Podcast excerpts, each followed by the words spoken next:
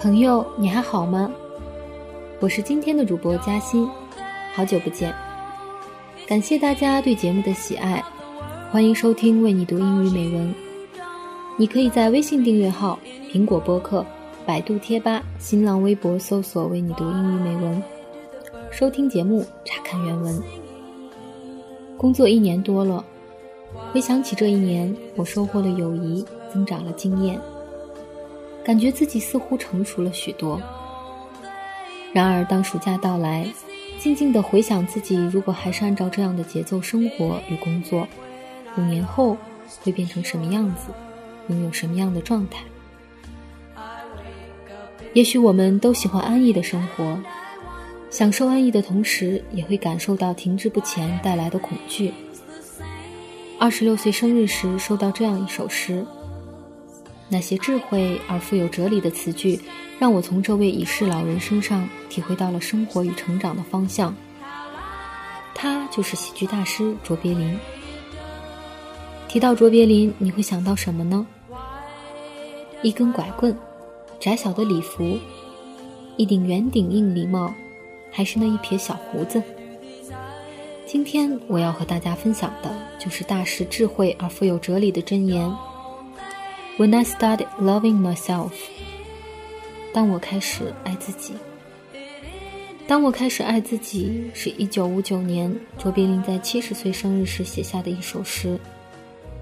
他用一生的经历告诉我们什么是成熟，什么是完美，什么是生活。Do these eyes of mine cry?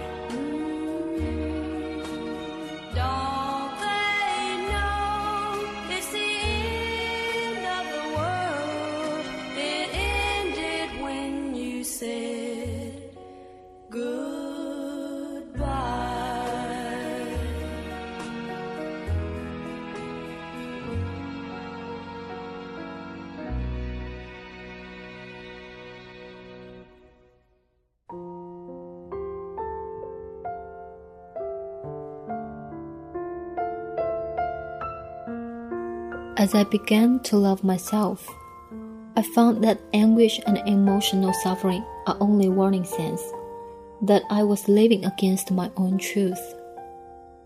Today I know this is authenticity. As I began to love myself, I understood how much it can offend somebody as I tried to force my desires on this person even though I knew the time was not right and the person was not ready for it. And even though this person was me. Today I call it respect.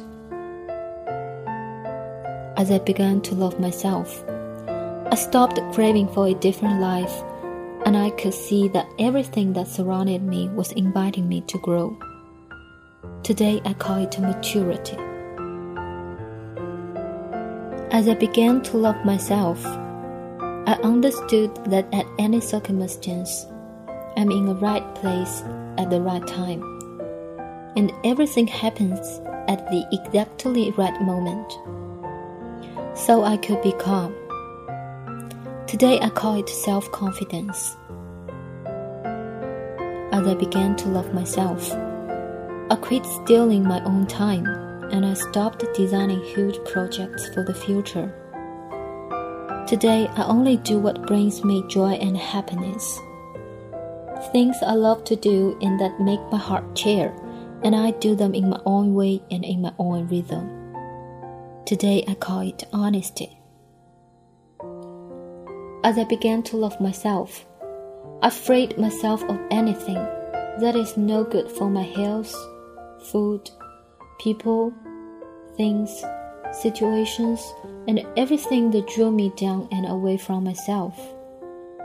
At first, I called this attitude a healthy egoism.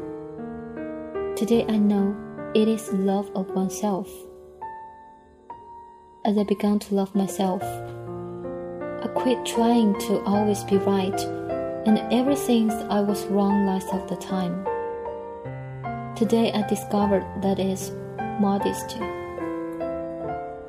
As I began to love myself.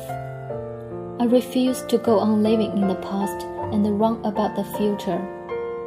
Now I only live for the moment, where everything is happening. Today I live each day, day by day, and I call it perfection. As I began to love myself, I recognized that my mind can disturb me and it can make me sick. But as I connected to my heart, my mind became a valuable ally. That I call this connection wisdom of the heart. We no longer need to fear arguments, confrontations, or any kinds of problems with ourselves or others. Even stars collide, and all of their crashing new worlds are born. Today I know that is life.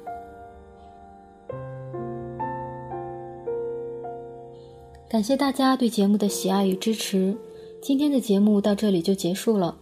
我是嘉欣，下次见。